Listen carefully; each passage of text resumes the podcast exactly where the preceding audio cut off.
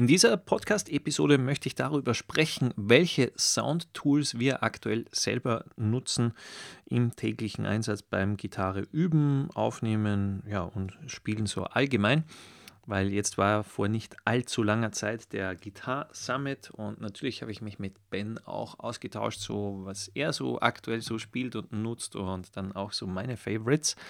Und ja, da gehe ich hier gerne mal darauf ein. Weil ich weiß ja, viele E-Gitarristen schauen dann ganz gerne nach äh, Effekten, neuen, was es da Cooles gibt oder ja, Verstärker, was hier wieder äh, ja, ganz nett wäre, äh, um den E-Gitarren-Sound zu verfeinern. Und bei uns ist es nach wie vor eben sehr, sehr äh, überschaubar vom Equipment. Also was ich persönlich ganz gerne bald mal testen möchte, wäre irgendwie vom Blue Guitar der AmpX heißt er, glaube ich, irgendwie der ganz neue, die Entwicklung von Thomas Blug, würde mich persönlich interessieren, weil wir haben ja diesen äh, Mercury Edition Verstärker äh, von Amp One. Äh, Finde ich ganz cool. Hm, irgendwie, mir ist er nicht ganz äh, so flexibel genug wie zum Beispiel die Teile, die ich jetzt aufliste oder dann mit dir durchgehe aber trotzdem sehr cool auch der Amp One. Darum würde mir diese ja, Weiterentwicklung von diesen ganzen neuen, das würde mich dann schon sehr interessieren. Sieht spannend aus.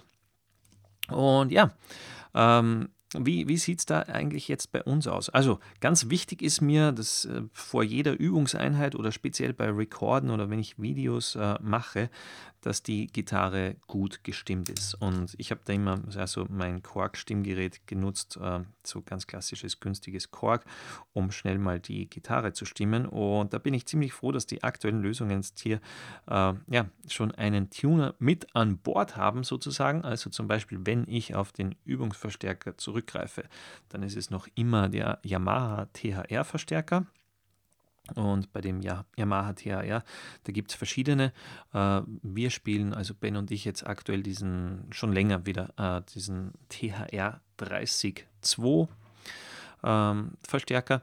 Ich habe vorhin gesehen, der ist aktuell, glaube ich, noch gar nicht lieferbar mit diesen ganzen ja, Lieferketten, Lieferschwierigkeiten oder was auch immer, äh, dass der vier bis fünf Wochen dauert, bis man den bestellen kann. Jedenfalls sehr, sehr cooles Teil. Und der hat ja auch eingebaut ein Stimmgerät. Und ja, das ist eigentlich so ein Standard, was ich nutze. Also wenn ich zum Beispiel dann keine Plugins nutze, wo direkt meine Gitarre in das Audio-Interface geht, dann nutze ich eben sonst den Yamaha THR und der hat einen Tuner mit äh. Ja, ist quasi das erste, wenn ich die Gitarre in die Hände nehme, dass sie schnell mal gestimmt wird, um ja sicher zu gehen. Also da, da ist mir extrem wichtig, dass die Gitarre immer gut gestimmt ist. Ähm, ja, von den Sounds her äh, bin ich ja da auch, so wie Ben, eben ja, äh, relativ einfach aufgestellt. Uns genügt da irgendwie ein cooler Clean Sound, ein guter Crunch Sound, also so leicht angezerrt, ACDC-mäßig und dann natürlich ein guter verzerrter ähm, Gain Sound oder den man auch für Leads, für Solo-Gitarrenspiel ganz gut nutzen kann. Und da ja, hat ja der THR X Optionen. Äh, ist ja so ein klassisches Modelling-Ding, wo du, ich schaue gerade selber jetzt, weil er bei mir auf dem Schreibtisch äh, steht, wo du zwischen Clean auswählen kannst, zwischen Crunch, Lead, High Gain und noch so einen sogenannten Special-Modus oder Kanal.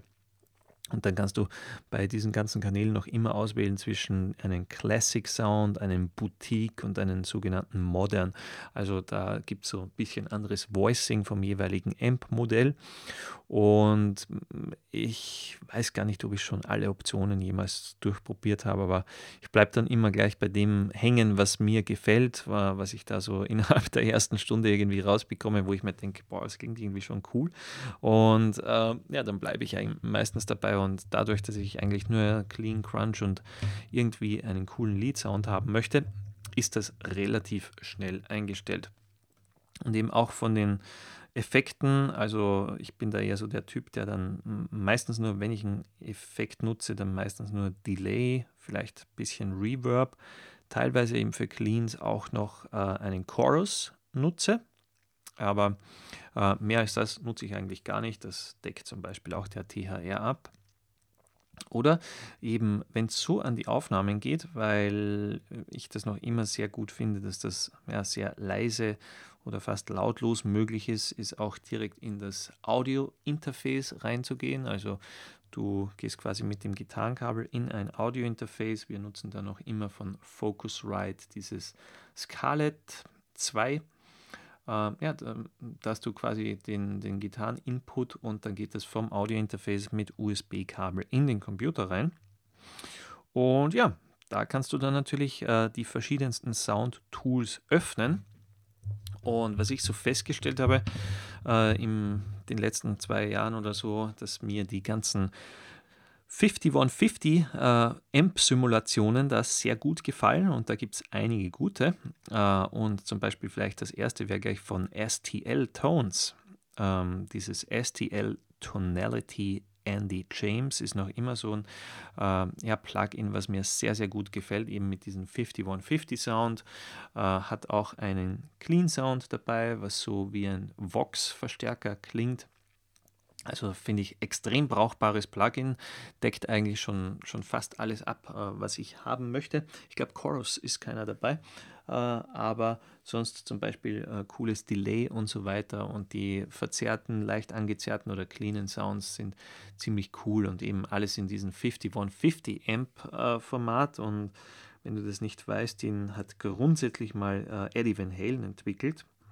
Also ist ein sehr cooler Rock-Verstärker und ähm, die ganzen Metal-Bands oder und so weiter über die Jahre, speziell diese ganzen schwedischen Bands, die mir früher so sehr gut immer gefallen haben, auch heute noch natürlich, äh, die auch ganz gerne diese PV 5150 Amps genutzt haben. Später dann Eddie Van Halen mit Fender äh, eine Kooperation gestartet für diese, die gibt es ja aktuell ja auch, diese EVH, also EVH, Eddie Van Halen 5150s. Und ja, ist eigentlich so ein sehr, sehr cooler Sound, den ich für, für beides, also sei es für Rock und für Metal sehr gerne nutze. Teilweise eben auch für Blues, ähm, ja, für mit mehr Gain zum Beispiel, also jetzt sage ich mal zum Beispiel im Stil von Gary Moore, der auch sehr, sehr viel Gain eigentlich genutzt hat äh, als Blues-Gitarrist. Sonst äh, ja, stehe ich eigentlich für, was Blues betrifft, noch immer sehr auf diese Marshall Sounds. Finde, das ist eigentlich äh, ja, für Blues irgendwie so genau mein Ding. Und da nutze ich tatsächlich äh, dann ganz gerne oder fast lieber eben den Yamaha THR, um diese Blues-Sounds rauszukitzeln, weil ich denke mir, da sind diese, ähm, ja, sowas wie STL Tonality, Andy James irgendwie nicht ganz so toll. Wobei ich da auch schon mit dem Clean Amp da ein bisschen probiert habe von diesem Plugin und dann mit so einem Overdrive-Pedal dann auch so ganz schön bluesigen Sound rausgeholt habe. Also kann man auch dazu nutzen, wenn man möchte. Ja, sonst, äh, was ich extrem cool finde von Neural DSP, auch dieses Soldano SLO 100 Plugin. Also das hat mir von Anfang an gefallen, weil ich eigentlich schon immer so auch einen Soldano Amp haben wollte, den ich ja, in echt quasi noch nie bekommen habe. Äh, ziemlich teuer. Aber dieses Plugin äh, liefert auch einen extrem coolen Sound. Da sind auch sehr viele Presets vorab, die ja, fast alle irgendwie gut klingen. Also äh, natürlich werden da äh, wieder sehr viele Presets mitgeliefert, aber ich habe da so meine äh, Favorites, die äh, ich dann auch direkt zum Aufnehmen ganz gerne nutze. Also zum Beispiel viele YouTube-Lektionen oder auch ein paar ganz neue Kurslektionen wurden zum Beispiel mit diesem Plugin eingestellt, eingespielt. Und da muss ich eben sagen, auch was so Effekte betrifft, deckt alles ab. Übrigens auch Tuner, weil ich ja eingangs erwähnt habe, der Stimmgerät-Tuner, also ist mir ganz, ganz wichtig, decken auch diese genannten Plugins äh, top ab. Und ja, dann ähm, habe ich eigentlich sonst nur mal dieses John Petrucci Archetype Plugin, auch von Neural DSP. Das nutze ich ehrlich gesagt nicht ganz so häufig. Aber äh, für Clean Sounds finde ich es speziell ganz gut. Äh, ja, Clean Sounds mit so ein bisschen Effekten drauf. Äh, gefällt mir das gut, sonst bin ich eher bei, bei Distortion, Overdrive Sounds, bei diesen Soldano oder eben 5150 Sound vom Andy James Plugin angelangt.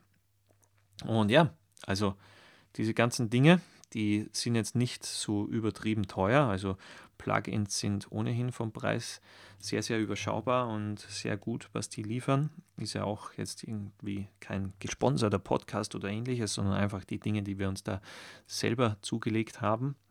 die wir ganz gerne nutzen. Also Plugins, äh, keine teure Lösung.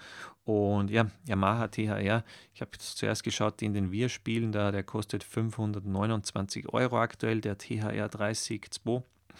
Gibt es aber auch in einer kleineren Version. Äh, wir haben zum Beispiel noch so ältere, die wir ganz gerne bei unseren Schüler-Live-Events nutzen. Klingen auch sehr, sehr gut.